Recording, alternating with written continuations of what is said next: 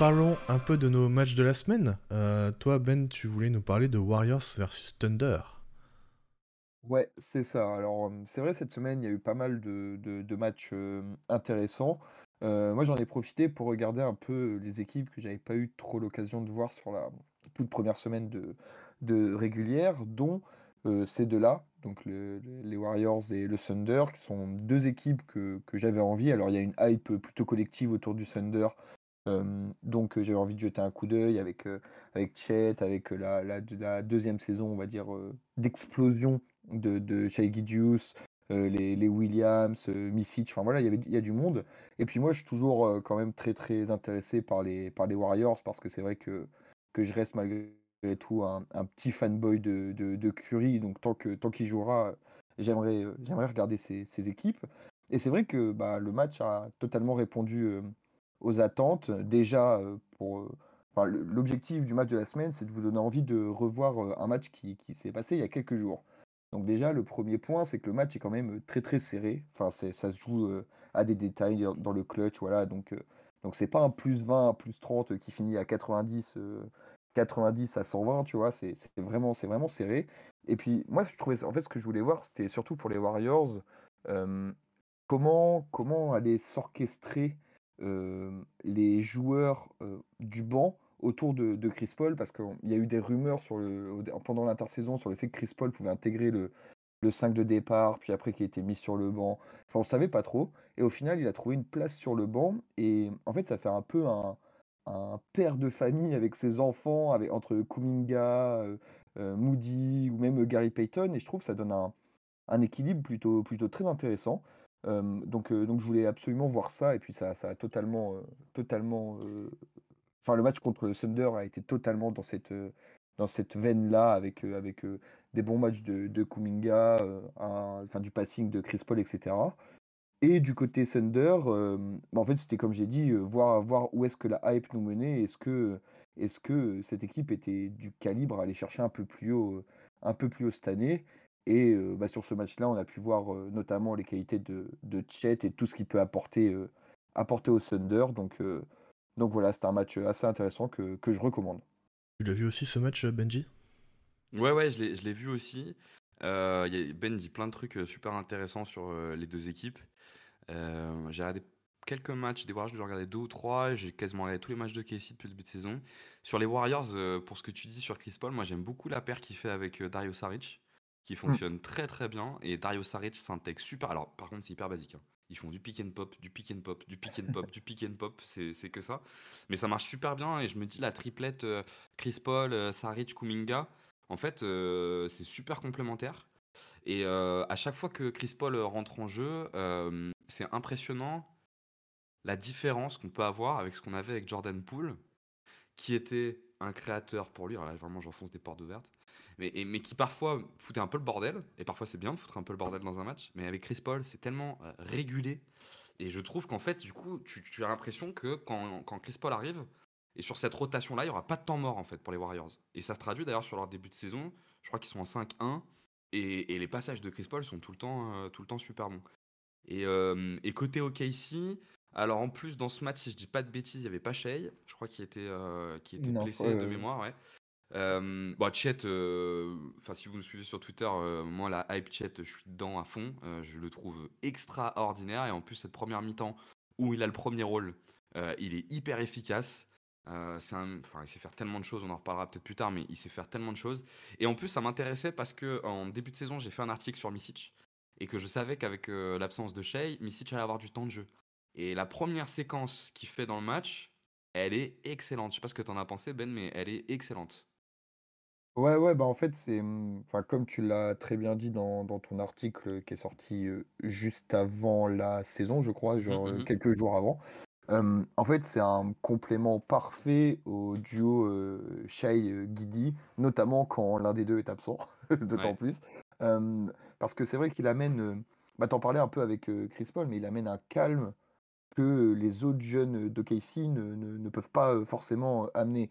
Il sait exactement, enfin, il, a, il maîtrise les, les, instants chauds parce que, pour ceux qui ne le savent pas, c'était un énorme joueur d'Euroleague donc, donc qui a connu des, des, clutch time assez, assez impressionnants. donc c'est vraiment ça, c'est que en fait, il amène un calme et une sérénité là où les, les, gars du banc de Casey avant ne pouvaient pas l'apporter en fait. Et donc ça, ça, ça apporte une couche supplémentaire qui, qui pour beaucoup d'équipes, enfin c'est problématique. En fait, pour beaucoup d'équipes, le banc, quand tu fais rentrer ton meneur remplaçant, ça explose. Bah, souvent, c'est un peu, c'est un peu fouillis, ça Mm. peut être jeune, ça peut être un vieux au contraire qui ne sait, qui a, enfin, qui, qui a du mal à, qui a du mal à avancer. En fait, avec un mec comme Misic, t'es pile entre les deux, t'es pile un mec, enfin, peut-être pas à son prime parce que son prime, enfin, je suivais pas trop le l'Euroleague, mais si j'ai bien compris, son prime c'était les quelques dernières années. Là, il est, en- il il encore dedans. Il est, en- il est Ouais, encore voilà. Juste, Donc, euh, euh, sa saison dernière était un peu moins impressionnante que celle d'avant où il avait fini MVP de l'Euroleague et, et où il avait gagné l'Euroleague en étant, euh, en mettant, en terminant les deux matchs de la- de- du Final Four. Donc, euh, ouais, donc, donc voilà, ça reste un, un gars qui est, qui est- qui est en plein prime et avoir ce genre de gars en sortie de banc euh, pour en plus euh, guider des jeunes joueurs parce que Shai, euh, Williams, euh, guider, enfin Guidi, enfin Chet, c'est- ça reste des jeunes joueurs. Je trouve que c'est c'est- c'est ultra intéressant. Donc, euh, donc ouais, ouais, non, c'est c'est- ça, ça entretient la hype euh, OKC, on va dire. ouais, tout à fait. ouais. Très bien, donc n'hésitez pas à aller voir ce match. Euh, moi, je l'ai pas vu encore. Euh, je- Peut-être que je me ferai le replay euh, aujourd'hui. Euh, je Re- verrai bien. regardez, re- rega- prenez le temps de regarder OKC juste pour voir un minima Chelton Green qui est pour moi un ovni. Je, j'ai, la, hype autour de Victor, elle est incroyable, elle est justifiée. Mais, mais Chet, c'est extraordinaire euh, ce qu'il est capable de faire sur un terrain. C'est vrai, je suis d'accord. Euh, ensuite, moi, je voulais vous parler d'un autre match euh, qui est le Spurs versus Suns. Alors, je crois qu'il y a eu deux matchs Spurs versus Suns dans la semaine. C'est le deuxième dont je parle. Euh, parce qu'on a eu euh, notamment un excellent Victor Wenbanyama qui a ré- réalisé son meilleur match de, ce début de saison, probablement. Euh, notamment en attaque. Malgré euh, 26 tirs plus 6 lancés, il n'a pas beaucoup forcé, j'ai trouvé. Et surtout, il a une très belle efficacité. Beaucoup cherché sur, des tirs près du panier.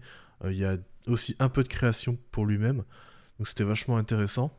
Et côté Phoenix, j'ai trouvé que c'était un match qui montrait euh, aussi beaucoup de leurs faiblesses, en fait. Euh, notamment euh, défensive, forcément, puisqu'ils prennent une, tonne de points dans ce match. Mais aussi euh, offensivement, parce que tu il y a une période où en fait Phoenix revient dans le match. Alors c'est un match un peu moins serré que celui que Benjamin, que, que Ben a présenté. Mais quand Phoenix revient, en fait, t'as un Booker qui est excellent, qui est utilisé en mouvement. Euh, pareil pour Durant. Et ça, c'est super intéressant. Et en fait, en fin de match, on revient sur de l'initiation pure de, Booker et une attaque qui est beaucoup plus statique et du coup beaucoup plus euh, prévisible et euh, enfin beaucoup, plus prévisible pour la défense et du coup beaucoup moins gênante. Et euh, je trouvais ça intéressant de, de voir quels étaient les problèmes de Phoenix. Alors il leur, manque encore Bradley Bill évidemment qui apportera beaucoup là-dedans, mais du coup c'est assez intéressant de voir que côté Phoenix, quand tu cherches tes stars en mouvement, ça marche très bien, mais quand elles initient, parfois ça peut euh, être un peu bloquant. Je sais pas si vous, vous avez vu ce match, est-ce que vous en avez pensé, Ben par exemple? Ouais, ouais, ouais, si, si, je l'ai vu, euh, bah, je l'ai vu aussi, euh, je crois que c'était jeudi soir le match ou un truc comme ça. Ouais. Et, et oui, non, je suis plutôt d'accord avec toi sur les, sur les deux points.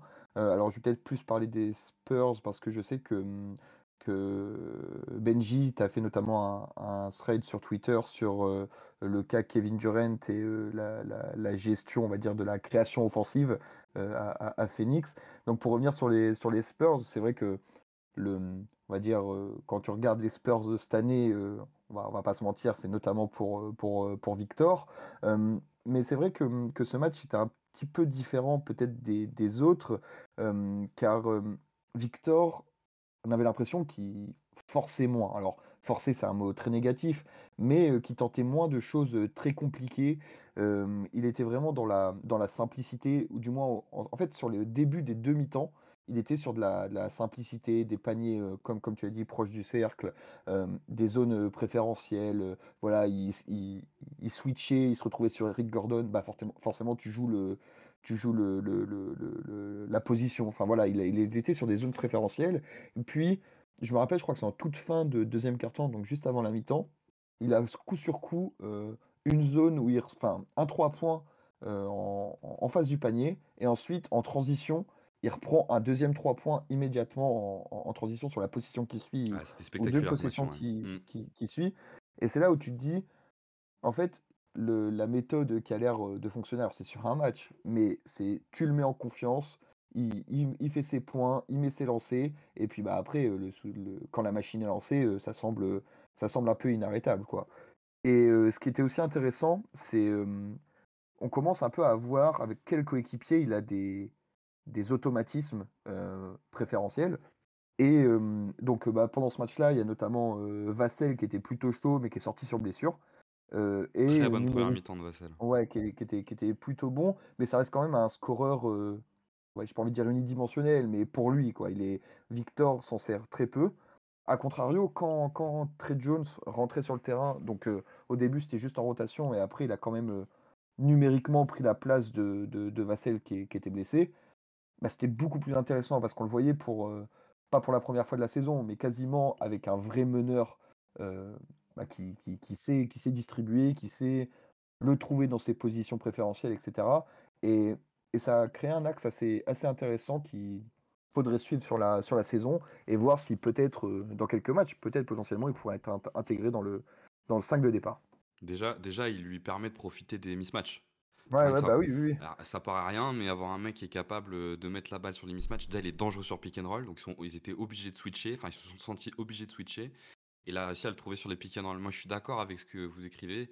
La grande différence entre ce match-là et les autres matchs de Victor, c'est que euh, on s'en est servi dans un premier temps sur euh, là où, où c'est une valeur sûre, c'est-à-dire euh, près, près du cercle. Et la création est venue dans un deuxième temps. Kobe disait beaucoup et souvent que c'était important pour lui de commencer un match par un panier près du cercle parce que ça te met en confiance et c'est exactement ce que tu décris Ben et c'est ce qu'ils ont essayé de faire et effectivement derrière le jeu est venu à lui et c'était euh, et c'était euh, beaucoup plus euh, beaucoup plus impressionnant déjà et, beaucoup plus efficace. pour ce qui est de Phoenix, vu que tu me lançais sur sur Phoenix, c'est vrai que ce qui est compliqué, alors il faudra voir à, trois têtes, quand ça sera à trois têtes. on en parlait, Quentin, hier, et tu me disais que, que tu pensais que l'arrivée de Bradley Bill leur ferait du bien. Mais quand tu es qu'à deux joueurs comme, comme Kevin Durant et Devin Booker, euh, t'en as pas, enfin, tu profites pas tellement de la création d'une star pour toi. Parce qu'il faudrait que ça soit une passe D directement, ça va pas être une OK assist. Du, coup, je trouve qu'à là pour l'instant, ça fonctionne pas du tout. Déjà, David Booker a très peu joué. Mais à, deux têtes, comme ça, cette création à deux têtes sans meneur, ça fonctionne pas du tout et on a l'impression qu'il joue un peu au hasard. Faudra voir si, euh, avec la capacité qu'ont les trois à créer des décalages, si euh, un petit décalage plus un petit décalage fait pas un gros décalage à la fin. mais pour l'instant, les Suns sont encore dans une attaque qui est J'allais dire assez stéréotypé, mais c'est pas tant assez stéréotypé, c'est que moi j'ai l'impression qu'ils comprennent pas trop ce qu'ils cherchent à faire. Et on l'a vu encore hier euh, contre les Sixers, où c'était brouillon au possible, et j'ai du mal à voir ce qu'ils cherchent à faire. En fait, ils enchaînent euh, ISO Kevin Durant, puis euh, drive and kick, drive and kick, ISO Kevin Durant, et du coup, en fait, une attaque, même si elle est pas. Enfin, c'est pas stéréotypé je dirais, mais en fait, c'est juste. ça manque de de, fond de jeu, ça manque de.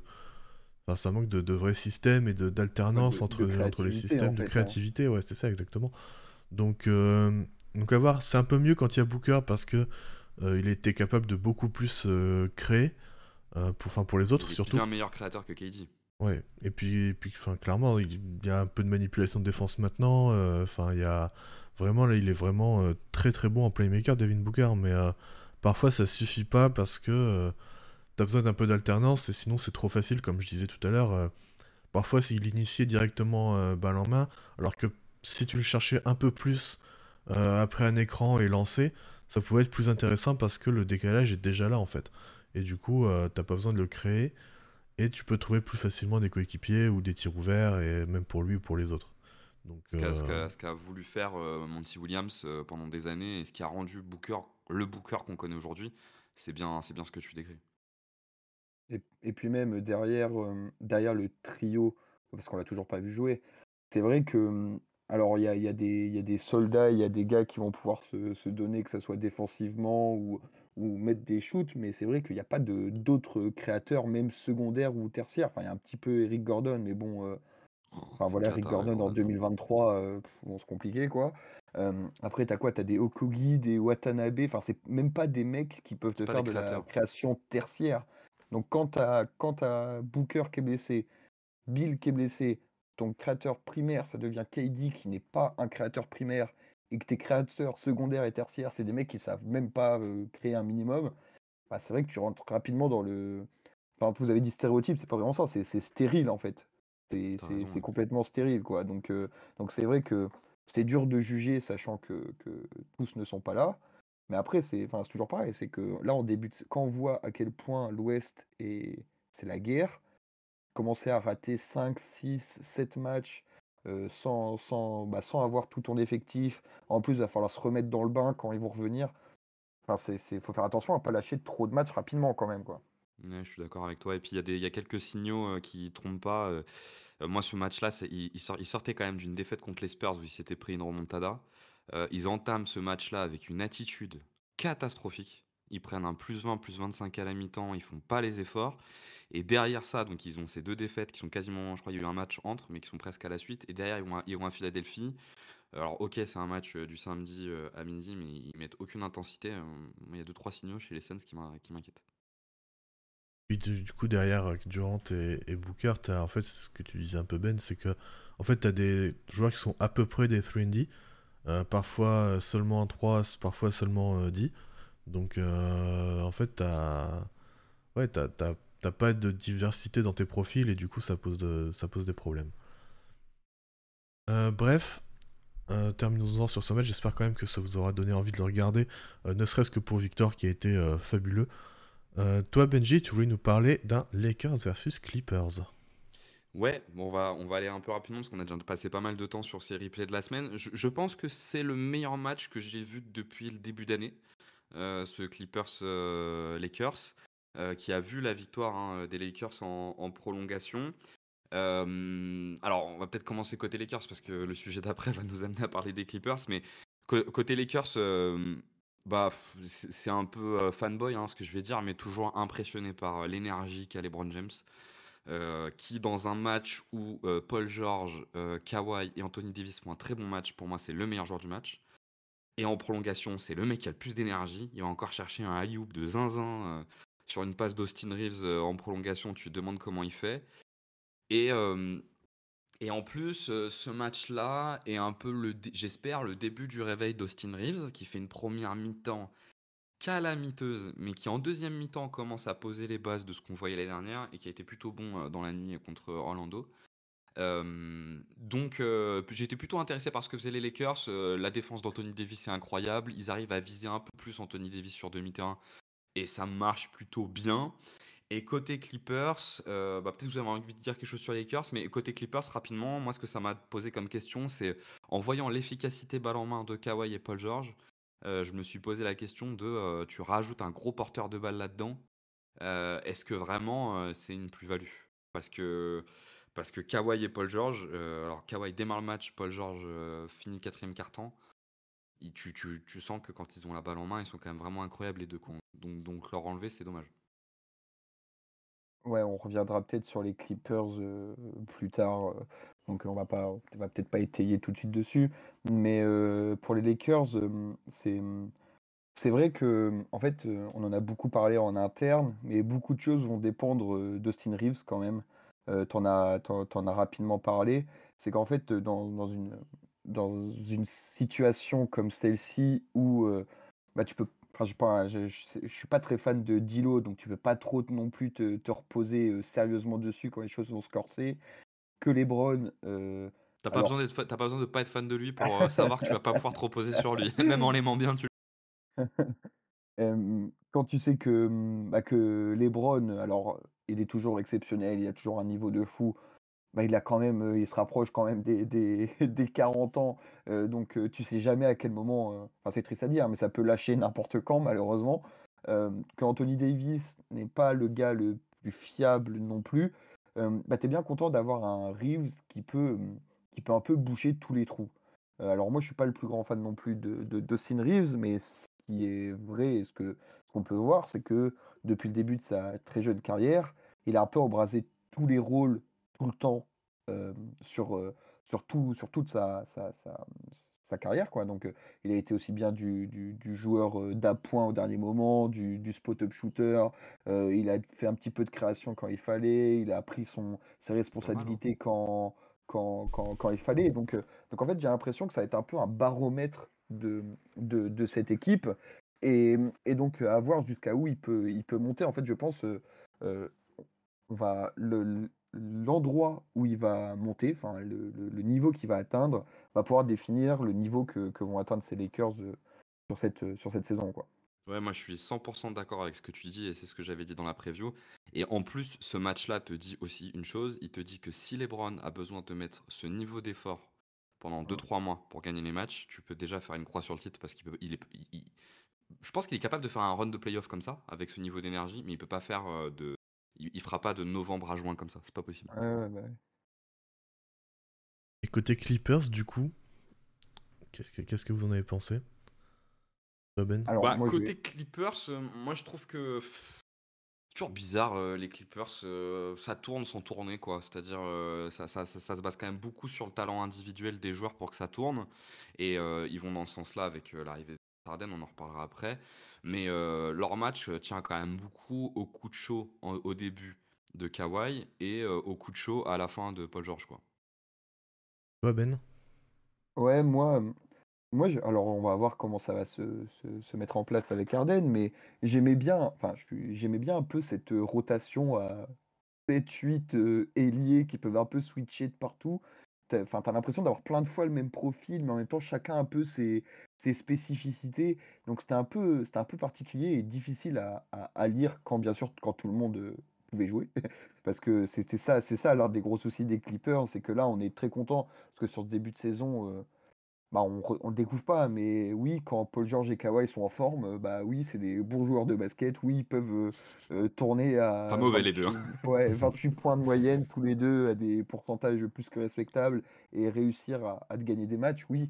Mais le, la grosse question depuis toujours, c'est, enfin, en fait, c'est ça depuis que que qu'ils sont arrivés à Los Angeles, c'est est-ce qu'ils vont réussir à tenir une saison, une saison complète en forme? Et donc on va, on va, on va voir où ça mène. Et c'est peut-être là, dans ce cadre-là, que Arden fera du bien. Ils vont peut-être pouvoir un peu plus se reposer. Alors ils se reposaient déjà pas mal, mais est-ce qu'ils vont pouvoir encore plus se reposer en se reposant sur, sur Arden qui... Alors je n'ai pas vérifié, mais il n'a pas, enfin, pas eu beaucoup de soucis de santé, on va dire, contrairement aux deux, aux deux autres. Donc c'est peut-être là-dessus que, que, que, va pouvoir, va pouvoir aider Arden. Et pour revenir sur le match, alors moi je ne l'ai pas vu, mais oui, euh, c'est pas choquant de voir, euh, de voir un, Alors, c'était Kawhi en début de match et Paul George à la fin, euh, enfin, porter, porter le scoring. ça reste des joueurs que moi j'aime beaucoup. Donc, je, je, jetterai un coup d'œil au replay dès, que, dès que je pourrai. Je crois que c'était d'ailleurs un match en back-to-back pour les Clippers et les deux ont joué.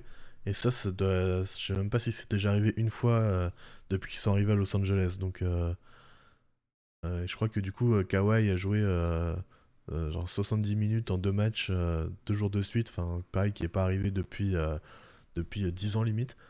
Vas-y Ben, et, Et pour clôturer sur, pour clôturer sur ce match, quand même, Westbrook a été assez efficace. C'est un match qui symbolise les, le problème des Lakers qui, va, qui vont traîner toute la saison sur la défense des meneurs de jeu, qui est un vrai problème qu'ils ont, où ils se font démonter à chaque fois, les Reeves et Dilo et Gab Vincent, euh, je crois, n'était pas là sur ce match. Euh, ils se font démonter à chaque fois euh, sur l'attraction arrière en défense. Ouais, Gab Vincent qui est blessé, je sais plus au genou, je crois, donc qui va rater quelques matchs, mais qui pourra apporter là-dedans, ça c'est sûr. c'est oui, et Vanderbilt aussi. On sait que Vanderbilt l'année dernière pendant, le, pendant les playoffs, il avait tendance à prendre le meneur de jeu. Vanderbilt aussi. Ouais, donc deux joueurs qui, qui manquent beaucoup.